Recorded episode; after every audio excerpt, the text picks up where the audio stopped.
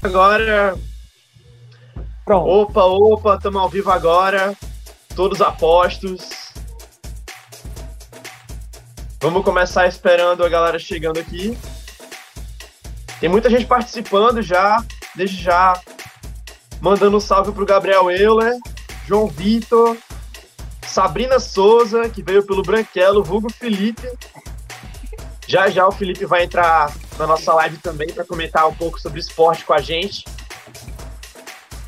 A Gisele, nossa nossa colega do projeto, está aqui também. Ela não vai participar da live, mas ela tá, tá aqui nos comentários. Posso começar já, gente? Pode. Muito Pode. bem.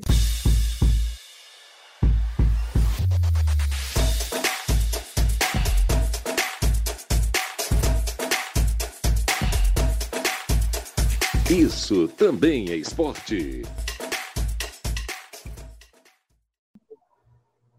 Bom, sejam todos muito bem-vindos à live de apresentação do programa Isso Também é Esporte, que é um projeto de extensão da Universidade Federal do Ceará. Vai ser um programa de rádio, certo? Que vai ser transmitido na rádio universitária 107,9 FM todos os finais de semana. Pelo menos é o que a gente espera que seja nos finais de semana. Espera aí, só tá, só tá ao vivo agora. Não, já tava ao vivo. Tem um minutinho já. É porque tem um reloginho aqui, cara. É, tem um reloginho. Vamos lá. Tá ligado, tá ligado. Bom, então dou início à nossa live de apresentação do projeto. Estou comigo aqui, estão comigo no momento os professores orientadores Rafael Rodrigues da Costa Salve. e Pedro Vasconcelos. Oi, gente, boa tarde. E claro, ninguém menos do que o idealizador do programa, o cara que se não fosse por ele a gente não estaria aqui agora, Darley Pascoal. Boa tarde, Darley. Boa tarde, galera. Boa tarde, Gustavo. Boa tarde, Rafael. Boa tarde, Pedro. E boa tarde a, todo que, a todos que estão nos assistindo aqui nesse momento, um grande momento para nós estudantes de jornalismo. Valeu. Bom, hoje a nossa equipe vai. Oi? Só você se apresentar. Fale quem você é também. Cara, eu tinha pensado em fazer a gente se, se apresentando, mas não sei se, se, se, ia tomar muito tempo, sabe? Bom, para começar, gente, muito prazer fazer uma breve apresentação minha aqui. É, meu nome é Guga Ferreira, certo? Quer dizer, me chamam de Guga Ferreira, né? Mas meu nome é Gustavo. Sou estudante de jornalismo na Universidade Federal do Ceará, assim como os outros integrantes do projeto. E estou no terceiro semestre e sou apaixonado por esporte, sobretudo futebol, sou fissurado. E sou louco por comunicação também. Adoro falar, escrever e tal. Não me imaginaria em outro curso. E está sendo um prazer muito grande para mim participar desse projeto que está criando vida agora, que foi concebido pelas mãos do Danley Pascoal.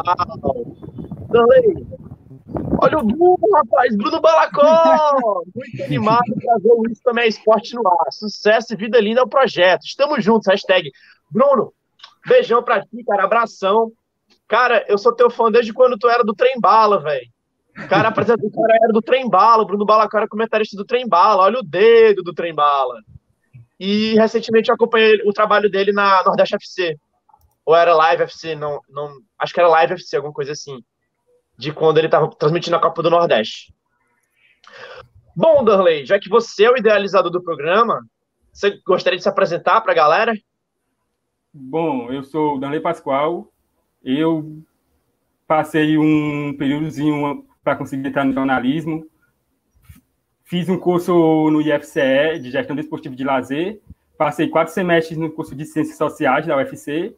E depois entrei no jornalismo e hoje teoricamente eu estou no quinto semestre, mas por conta da pandemia, eu acho que eu não consegui fazer nem metade da carga horária obrigatória ainda. Então, provavelmente, só Deus sabe quando é que eu vou conseguir me formar, mas vai dar certo. Bom, em relação ao projeto, ele as primeiras ideias começou nas aulas de introdução às técnicas do módulo de rádio. Conversando com o Nonato, ele falava bastante sobre o período que existia um programa na Rádio Universitária FM e que esse projeto ele tinha se distinto por conta de que os, o pessoal que produziu o programa todos já tinham deixado de ser estudante da UFC e foram para o mercado de trabalho e por isso não poderia haver um vínculo entre esses profissionais e a Rádio Universitária FM. Então, a partir daí, eu fui conversando com ele, tentando entender o que era mais ou menos o projeto anterior e busquei escrever alguma coisa para tentar falar com ele sobre o projeto. Só que ele não tinha tempo. Foi aí que eu comecei a perturbar o Rafael. Inclusive, desde já eu já peço desculpas, porque foi praticamente, praticamente foi metade de 2000, fim de 2019 até o fim do ano passado, mandando mensagem para ele, enchendo o saco dele, para que ele levasse à frente o projeto. Ah, tá. E no fim ele, ele aceitou. E é isso. O projeto basicamente é trazer um jornalismo mais democrático para para, o, para, para Fortaleza, porque eu acredito que hoje a gente concentra muito o jornalismo esportivo a futebol e a algo que vai dar retorno financeiro para as, para as mídias tradicionais. E pensando na rádio universitária, eu vejo ela como um, um produto, um veículo que precisa transmitir um conteúdo democrático, um conteúdo que dê voz, porque como ela faz parte de um de de um como é que eu posso colocar, de uma instituição pública que é a UFC, eu vi como necessário que a gente falasse sobre isso, trazesse desse voz a esportes e a pessoas que geralmente não não não como é que eu posso falar, não tem voz na mídia tradicional. Perfeito. Pode crer, cara. Eu achei, eu achei muito legal essa ideia do projeto. Confesso que quando eu entrei, antes de entrar no projeto, quando eu enviei, é, quando eu preenchi o formulário para a seleção do projeto, eu achava que a gente ia falar sobre o que geralmente as outras pessoas falam quando falam de esporte na mídia. A gente ia falar do profissional e tal, do Ceará e Fortaleza. Mas, na verdade, o programa tem um compromisso social muito maior do que isso. Então, realmente, é um prazer muito grande estar, estar podendo fazer parte disso. Ainda não começamos, estamos começando agora mas eu vejo que, que já é uma, uma ação muito legal. Rafa, você foi o primeiro que o Danley procurou, é isso? Isso, exatamente. Boa tarde para todo mundo. O Danley, como ele já explicou, ele começou a me aperrear ali, a me, a me, é, é, a, a me persuadir a participar do projeto, porque o Danley sozinho não, não poderia propor um projeto de extensão. Isso é uma burocracia da universidade. Então, o Danley me, me acionou para eu poder ser a ponte institucional como professor da, da universidade, para que o projeto pudesse ter uma, uma existência oficial. Então, a gente passou aí uns bons meses indo e voltando com esse formulário, eu tentei dar um tratamento um pouco mais acadêmico para algumas questões que o Danley estava uhum. propondo, até para garantir que o projeto fosse aprovado nas instâncias, é, enfim, institucionais da universidade.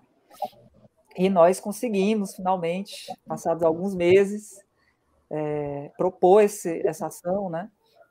E estamos aqui agora, né? A gente está começando a, a a trabalhar e a fazer com que o trabalho, na verdade, a gente está trabalhando há alguns meses nessa ideia desse programa de rádio, mas a gente está começando com essa live, com esse primeiro momento, é, a gente está começando a fazer com que a, o nosso trabalho seja percebido fora da universidade. Por isso a ideia de fazer um, um, um programa, enfim, fazer um é, é, propor essa ocasião para as pessoas conhecerem o que é esse projeto.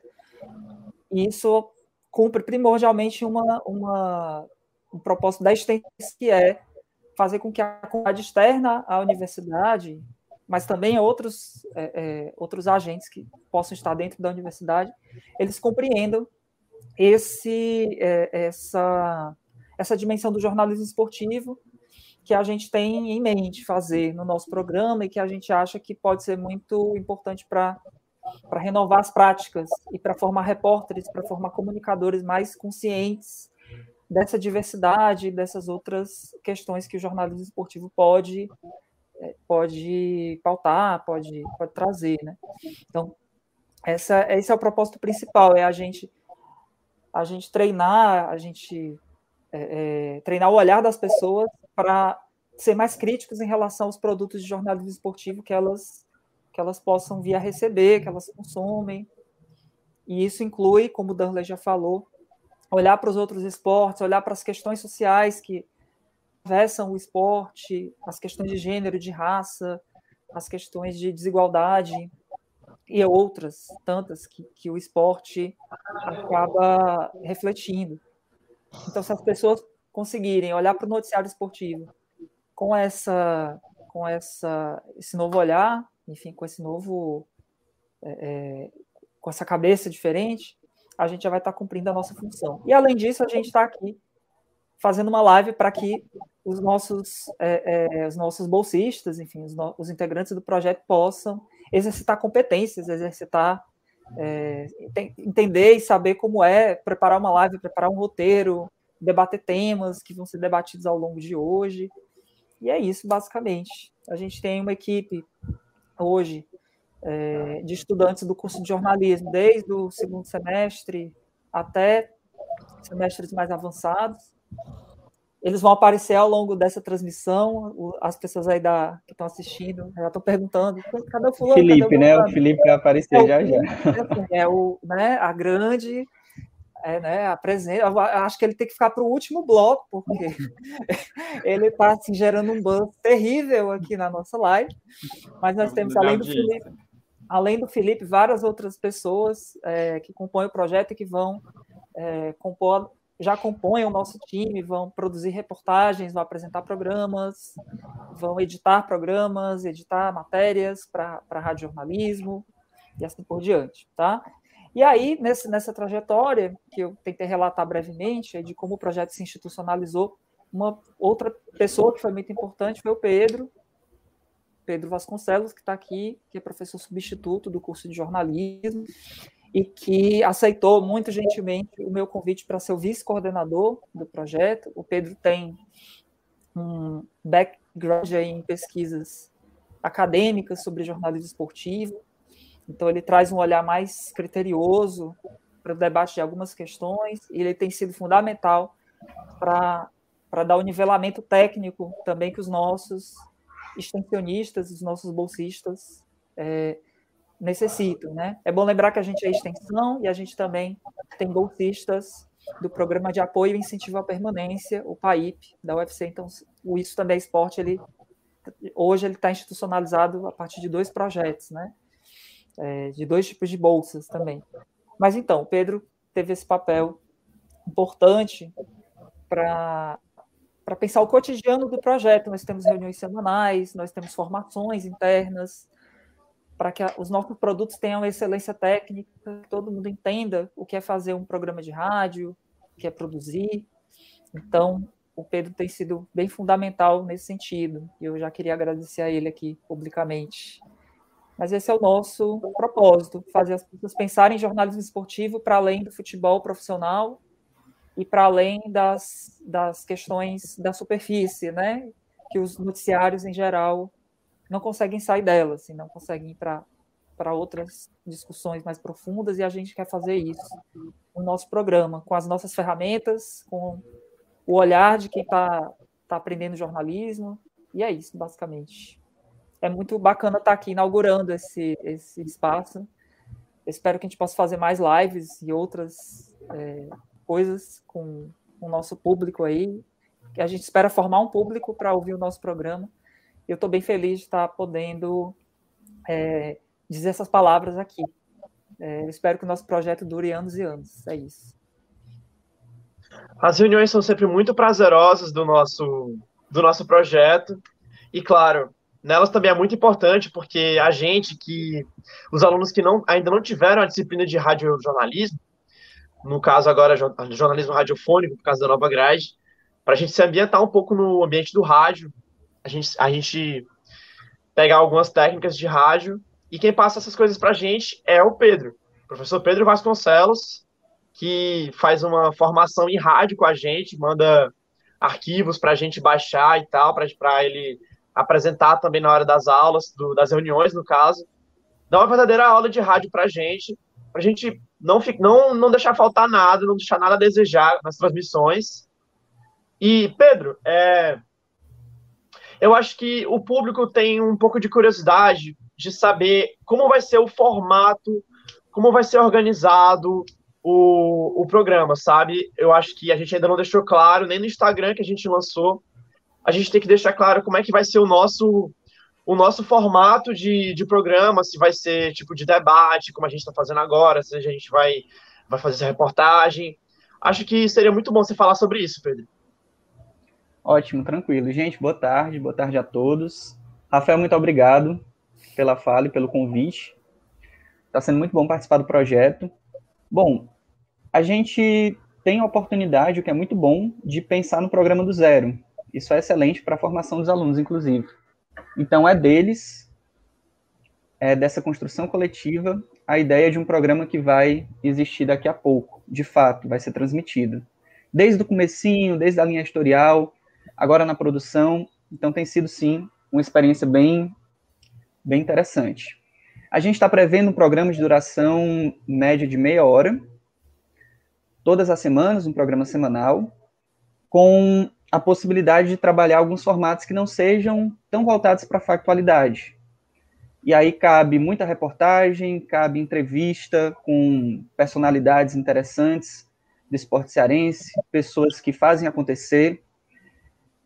As reportagens são formatos que permitem aos alunos trabalharem um pouco mais com, com a profundidade, com um texto mais bem acabado, com recursos que não só a palavra, então vai ter, às vezes, música, efeitos sonoros, abordagens diferentes, um jornalismo mais humanizado, sim, dentro do esporte. Então é isso que a gente está pensando para o projeto por enquanto. Um programa de meia hora, talvez no futuro a gente amplie essa duração, mas por enquanto meia hora, todas as semanas, com essa preocupação de ser de olhar menos para a factualidade, pensar mais em alguns processos que são mais extensos e também muito importantes. Estão me pedindo aqui para convidar as pessoas a mandar perguntas no chat. Quando começar o segundo bloco, a partir de agora, depois desse bloco, nós vamos receber vários dos alunos que estão nesse projeto e já vai ser um gostinho das discussões, né, que vem por aí. Alguns dos temas que, que serão discutidos daqui a pouco, eles têm muito a ver com a nossa linha editorial e vai ser possível entender qual a pegada desse programa. Então, já podem mandar perguntas, já podem ficar à vontade. Eu acho que eu estou fazendo a parte do Gustavo, né? Estou puxando um pouco da, da, da, função dele, então eu vou devolver para o Gustavo agora. Pois é, né, Pedro? Tá gaiato, né? Curtindo o de apresentador agora, né? Fazendo uma ponta agora. Bom, mas, gente, a gente está tendo uma participação muito legal aqui, todo mundo pedindo pedindo Felipe, Felipe Barreto vem já já, gente. Olha aí, eu no aguardo do Mr. Felipe, de Cesaú, nosso colega de jornalismo. É, Abrações é É no segundo bloco que ele vem, né? Sim, sim. Logo, logo vem o Felipe. É. A namorada dele também está aqui com a gente, a Larice. Larice, que foi nossa. Foi a nossa nossa colega de jornalismo, sendo que ela deixou o curso para. Se eu não me engano, ela foi cursar psicologia. Você pode me corrigir aí, Larice, se estiver errado. Mas agora, gente, é, eu quero dar uma abertura para a gente começar o nosso debate sobre questões relevantes do esporte que a gente separou, especialmente para falar aqui com os, com os participantes da, do nosso projeto de rádio. Pronto, tá chegando todo mundo aí? Felipe Barreto, Heitor, Diego e Ana. Muito bem-vindos, meus caros. Bom, e olha, é, Cara, os principais times do nosso estado, eles, eles têm ocupado papéis de destaque no cenário nacional, isso é fato, nos últimos anos. É...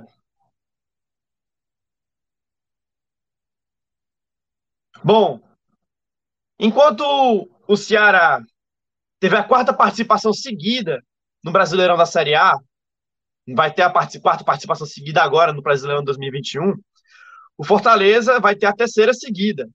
E eu queria saber do Heitor que balanço que a gente pode fazer dos nossos representantes cearenses na Série A em todos esses anos, de tipo de 2018 a 2019 para cá. Oi, gente, boa tarde a todos, boa tarde a quem está acompanhando a gente na live. E é verdade, eu acho que é o, o Fortaleza e o Ceará estão em um grande crescimento, né? Quatro anos do Ceará, três anos do Fortaleza na Série A sempre com bons investimentos, com bons times, fazendo campanhas de regular para bom. Sempre bom ressaltar que até agora Fortaleza ficou último fora da zona e o Ceará também, e também lutaram para pré-Libertadores. E eu acho que também vem muito da gestão. O Ceará com o presidente Robson de Castro e o Fortaleza com o presidente Marcelo Paes elevou o patamar, não só dos times, mas como o esporte cearense, como o futebol cearense está sendo visto na, nas mídias, e é tão importante que também com isso vai gerar, gerar além de renda, gera possibilidade dos times de base participar de alguns campeonatos, como Copa do Brasil, como Campeonato Brasileiro, de, de aspirantes também, e é sempre importante nosso, os nossos times estarem bem. Lembrando que o Fortaleza é, ele quase caiu para a Série B ano passado, é verdade, mas ele quase também se classificou para pré, não, para a Sul-Americana. Poderiam os dois estar na Sul-Americana. O Brasileirão tem uma coisa muito engraçada, cara, que tipo, a CBF, ela é tão bem colocada, ela é tão bem colocada na no, no ranking da Comembol, na verdade ela é a primeira colocada, né? Isso dá muito benefício, muito privilégio aos times brasileiros, porque para você ter uma ideia, né, um time que quase é rebaixado foi o Bahia também, quase foi rebaixado, se salvou quando venceu o Fortaleza aqui no Castelão, se classificou para a Sul-Americana, mesmo quase caindo. Então, é uma tabela que proporciona muitos privilégios para os times brasileiros, pelo fato do futebol brasileiro ser um futebol historicamente o melhor da, da, da, da América do Sul, não tem, não tem outra. É, nossa CBF é muito bem colocada na Comebol, para variar, né? Um, um futebol que conquistou cinco Copas do Mundo. Não tinha outra, realmente. Agora, falando no cenário internacional, agora que eu falei da Comebol, nos últimos anos da Série A, o Ceará voltou a se classificar para uma competição internacional depois de 10 anos. Enquanto o Fortaleza, em 2019, quando ele fez a melhor campanha, melhor campanha não, melhor colocação de um time cearense nos pontos corridos, quando ele chegou no nono lugar, se classificou pela primeira vez na sua história para a Copa Sul-Americana. E eu queria que o Ian falasse um pouco sobre. Olha aí, a Gisele Corrêa falando Fortaleza mais Sene é igual à perfeição, volta Sene, pedindo a volta do Sene. Bom, isso aí eu acredito que seja um, um, desejo comum a vários torcedores do Fortaleza. O Ceni realmente construiu uma história absurda aqui no time, elevou o patamar da equipe. E eu queria que o Ian me falasse um pouco da participação do Ceará e Fortaleza na Copa Sul-Americana nos últimos anos tipo, a gente subiu de patamar, realmente a gente chegou já a disputar competições internacionais, o que era impensável, os dois times disputando competições internacionais em curtos períodos de tempo, até um, um dia desse. Boa tarde, Ian. Boa tarde, Guga. Boa tarde, todo mundo. Olha, eu, eu concordo com a, com a Gisele, volta Sene, mas agora a gente está bem representado já pelo Voivoda. E essa ascensão do, dos times cearenses, graças a a gestão já é muito perceptível nas competições internacionais. O, o, Fortaleza, quando se classificou, se classificou em nono colocado e só caiu porque era um independente. Ganhar do independente realmente é muito difícil. E assim como, como você falou, o, a colocação da CBF é, favorece demais os times brasileiros no, na tabela. O Ceará foi em 11 primeiro e, e se classificou para a Sula agora de 2021. Agora, tem uma coisa, tem um tema assim que, que eu acho muito relevante, cara, que é, é o bairrismo da mídia, sabe? Sempre causa muita polêmica. Eu acho que é um tema legal que escolheram para a gente abordar hoje. E eu queria saber o que que o, o que que o Diego acha dessa questão do bairrismo da mídia.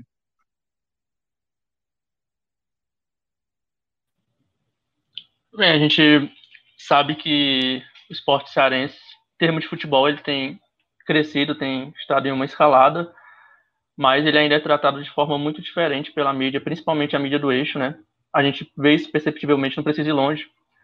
É a própria mídia de Recife, muitas pessoas, isso é um debate que tem aparecido nos últimos dias, com as movimentações de Ceará e Fortaleza no mercado, é, a, a mídia de Pernambuco criticando, não toda, né, obviamente, mas uma, uma parcela considerável, e a gente vê as transmissões esportivas que vêm de fora, né? É, com os narradores de fora, sempre falando dos times aqui, é, como um Fortaleza e Corinthians da vida, né? Quando Fortaleza consegue empatar lá dentro, é um ótimo resultado para o Fortaleza e um péssimo resultado para o Corinthians, né?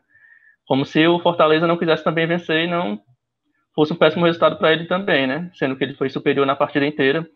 E exemplos não faltam, né? Eu lembro de uma reclamação geral de pessoas é, no, no Flamengo e Fortaleza também, em que o narrador sempre dava o um mérito é, da, das jogadas do Fortaleza para a falta de responsabilidade dos jogadores do Flamengo. Então é tipo uma cobertura altamente enviesada. Acredito que a geografia do futebol brasileiro está mudando um pouco, né? A gente está vendo clubes não só aqui do Ceará, como o Cuiabá está aí na Série A. Ano passado a gente tinha Goiás, Atlético Goianiense. Então o eixo ele está se expandindo, né? Então acredito que isso possa diminuir com o tempo. Mas infelizmente o barrismo ainda, principalmente com a gente aqui do Ceará, é muito forte. Pois é, o barrismo é uma coisa que, que, que, prejudica um pouco a democratização do futebol, né? A democratização, é, democratização da, ah, enfim, acho que acho que é uma coisa meio antidemocrática, porque é, só fica priorizando a visão da galera lá do eixo Rio-São Paulo. Inclusive, esse, esse jogo que você falou, do Fortaleza com o Corinthians, se eu não me engano, foi ano passado. Fortaleza ainda estava com o Sene, jogou muita bola lá contra o Corinthians, saiu na frente em Itaquera, sofreu um empate no final, é verdade, mas ele saiu na frente. E o narrador gerou muita polêmica na, na, na época, inclusive até o próprio o próprio Braulio Bessa, torcedor ilustre do Fortaleza, se pronunciou, tuitou, é, esculhambando a narração do jogo, porque realmente foi uma coisa, naquela emissora que a gente sabe qual foi, é, realmente foi uma coisa absurda, assim, o, eu, já, eu já tinha visto outros jogos narrados por esse narrador que narrou o jogo do Fortaleza, não sei se o Felipe vai lembrar, mas ele foi o mesmo narrador que narrou na Globo a final entre Esporte e Corinthians da Copa do Brasil em 2008, que cada gol do Esporte era, parecia que o cara ia chorar quando ele narrava o gol do esporte. Impressionante isso, cara. Não sei se isso, isso deve te revoltar também, né, Felipe? Ah, com certeza, com certeza. Tem muito barrismo ainda.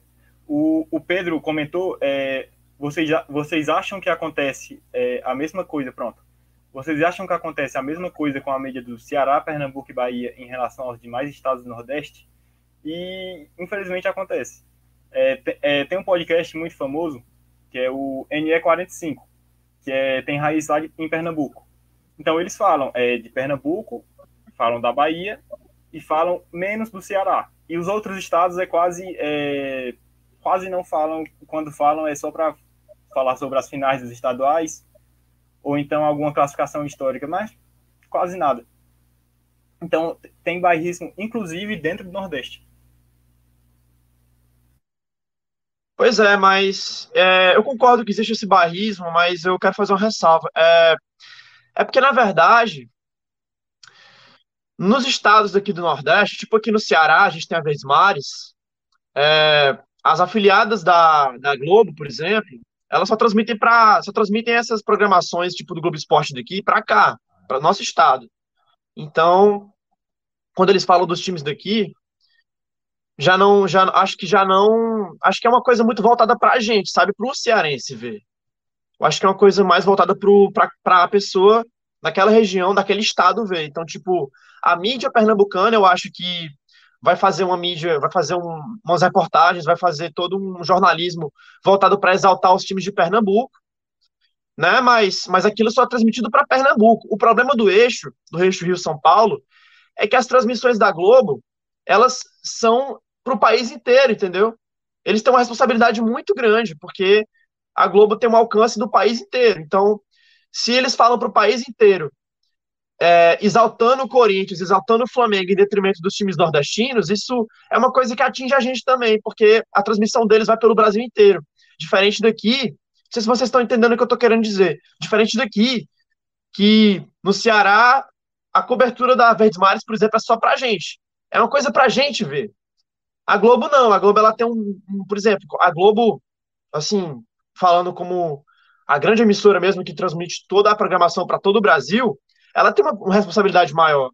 Ela tem que ser mais democrática, assim, quando for, quando for tratar essas questões de times, cara. Então é uma coisa mais delicada. Eles têm uma responsabilidade maior do que a gente, porque aqui no Nordeste a gente só fala pra gente mesmo.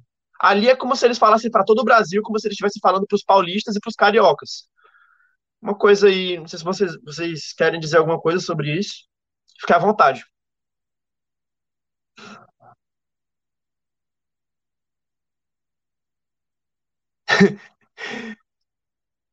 obrigado, obrigado, Diego, pelo comentário. Não sei nem se foi pra mim, cara. Mas, beleza. Guga, diga lá. é, com relação ainda à, à- à mídia bairrista, é, me lembra muito os episódios de escândalo de arbitragem que tem nas competições nacionais. O, o Ferroviário, inclusive, em abril, teve disputa de pênalti com o América Mineiro. E teve um pênalti que, na cobrança de pênalti já, o jogo foi para as cobranças de pênalti. Teve um pênalti de, de um jogador do Ferroviário que bateu na travessão e entrou, e o juiz não validou. E foi um, um escândalo muito grande. E o que eu não vejo quase nenhuma mídia do eixo noticiando isso. A gente só vê é, esses destaques para escândalos de arbitragem com os nossos times da mídia daqui. Quando tem um time de, fora do eixo, de qualquer lugar do sul, é, vira manchete em praticamente qualquer jornal de, de grande massa. E isso eu, acho muito absurdo. É, concordo com o Exaú e o Paulo. Foi um roubo na cara dura. Isso aí foi muita sacanagem com o Ferrinho. Cara, sobre isso, até, até é compreensível eles fazerem isso, porque eles transmitem para lá, mas acontece que a responsabilidade, de- a responsabilidade deles tem que ser maior, porque o conteúdo, de- o conteúdo deles transcende Rio e São Paulo. Ele é transmitido para todo o Brasil. Então eles têm que tomar cuidado com essas coisas que eles falam, sabe? Acho que eles têm que ter mais essa responsabilidade quando eles forem querer inventar de puxar mais para um lado, favorecer mais o outro, sabe? Favorecer o lado deles. Acho que já passou dessa época, sabe? Tipo, já que eles têm o sinal transmitido para todo o Brasil, eles deviam fazer uma transmissão mais democrática. É, mas, se bem que não são todos, claro, que fazem isso, mas esse narrador que eu falei, que eu falei que é o que tá até com o Felipe, que, que ele narrou o jogo do esporte com o Corinthians, que cada gol do esporte era, ele narrava com, como se ele fosse chorar, tá ligado? É, é realmente. Mas eu acho que isso tá mudando, cara. Eu, eu tenho muita fé que isso vai se democratizar. Eu acho que a tendência é essa. Eu acho que a tendência é o futebol ficar mais democrático, não só nesse sentido, mas também nas, é, com os poderes de cada clube, poder aquisitivo de cada clube. Tipo, nós temos muitos clubes emergentes, é o que a gente vai falar agora. É o que a gente vai falar agora da gestão inteligente. Porque é notável que nas últimas temporadas, nas últimas temporadas, os clubes nordestinos têm tido, no geral, principalmente os, os principais ali, têm tido gestões muito competentes que são frequentemente elogiadas, inclusive pela mídia do eixo. E o que que isso poderia representar para a gente, Heitor? O que, que você pode falar para a gente sobre isso? Então, é fato que a gestão do, dos times do Nordeste, sobretudo, estão melhorando cada vez mais. Antigamente era, ah, subimos para a Série A, se a gente ficar é lucro. Hoje não, hoje os times nordestinos já estão podendo pensar, e se a gente conseguir uma vaga na Sula? E se a gente conseguir peitar uma Sul-Americana? Eu acho que a gestão está cada vez melhor, já estão tendo um planejamento maior, focando em muita categoria de base, para assim almejar novos objetivos cada vez maiores. Sim, cara. É, o Ceará, na verdade, o Ceará particularmente, não é porque eu sou torcedor do Ceará, mas tipo, é, observando aqui do meu time, por exemplo, o Ceará já vinha numa, numa série de gestões boas, assim, porque antes o time não tinha muita condição. Teve até aquele, aquele episódio lá que a torcida rival, a torcida rival tira onda, dizendo que dos jogadores dizendo que só comiam ovo e tal, porque o time estava numa condição muito ruim. Quase caiu para a Série C em 2008, se eu não me engano. Acho que foi 2008, que foi uma péssima campanha da Série B. Olha só, a pergunta aqui: vocês acham que vocês acham que a gestão do Marcelo Paz e do Robson é semelhante ou tem alguma que distorce um pouco? Olha, eu particularmente acho que é semelhante no sentido de que eles buscam é, entre si, eles, eles se unem para conseguir parcerias, e isso é muito louvável, isso é muito legal. Mas eu queria que o Diego falasse um pouco mais sobre isso da gestão do Robson e do Marcelo Paz ser, ser semelhante. É porque o Robson, na verdade, ele já ele tem um diferencial, porque o Marcelo Paz ele é mais ele já, já trabalhava muito tempo no Fortaleza, ele era diretor de futebol, mas o Robinson ele era vice-presidente por muito tempo no Ceará, na gestão do Evandro Leitão. Ele veio assumir só depois que o Evandro Leitão saiu para assumir a carreira política. Ele hoje é deputado pelo PDT. Marcelo Paes chegou na presidência, acho que, se eu não me engano, foi um pouco depois do, do Evandro Leitão. Curiosamente, acho que foi substituindo Eduardo Girão, que hoje é senador do, do Brasil. Você acha, cara, Diego, as, as gestões deles semelhantes? Eu acho semelhantes, mas eu acho que eu vou falar uma coisa que talvez muitas pessoas discordem, principalmente os mais clubistas. Mas eu acho que eles são muito bons líderes em termos financeiros, em termos administrativos, mas são péssimos em gestão de futebol. É tanto que na passagem de 2019 para 2020, o Robinson fez uma mudança no departamento de futebol do Ceará, contratou aí o Jorge Dimas e o Will Macedo. Eu acho que é Sérgio Dimas Jorge Macedo, troquei os nomes. E o elenco do Ceará deu um salto assim de, de competição e produtividade. E o Fortaleza, a gente viu com o Marcelo Paes, é, teve algumas, na minha opinião, é, algumas escolhas erradas, mas eu acredito que a chegada do, do Jorge Santiago no departamento de futebol deu uma melhorada. Inclusive foi ele que falou do Voiô da primeira vez. E eu acredito que é sucessivo, né? Passo por passo. Administrativamente os clubes já estavam bem e agora na gestão de futebol estão evoluindo. Então, são semelhantes até no, nos pontos negativos e positivos. Alex Santiago. Errei o nome também. Olha aí a Gisele citando o Pikachu. Pikachu, que se eu não me engano, é conterrâneo dela, né? Pikachu que surgiu no Paysandu há muitos anos, jogando muita bola lateral direito. Pode me corrigir se eu estiver errado, Gisele. Se eu não me engano, ele é conterrâneo seu, né? Lá de, de do Pará. E Bom, gente, para encerrar, para encerrar, eu queria saber se algum, mais algum de vocês, para encerrar esse tópico, eu queria saber se mais algum de vocês quer fazer alguma coisa, alguma colocação sobre o que foi debatido aqui, sobre os times cearenses, a sessão do futebol cearense e tal, contra os times do eixo, mídia barrista e tal, fiquem à vontade. Eu acho que o, o, o mais importante já, já foi discutido, que é, seriam as participações na Série A, é, mais espaço para a mídia e é, participação em competições internacionais. Bom, quero agradecer muito a todo mundo que pôde comparecer na live de hoje, a todo mundo que assistiu, mandou seu recado aqui, demonstrou seu carinho aqui pela gente, aqui apoiando a gente no, no chat aqui do YouTube. Foi um prazer conduzir essa live. É isso, pessoal. A gente se despede agora. Vamos agora começar a fechar aqui a live. É aqui que eu fico, eu fico por aqui, então valeu!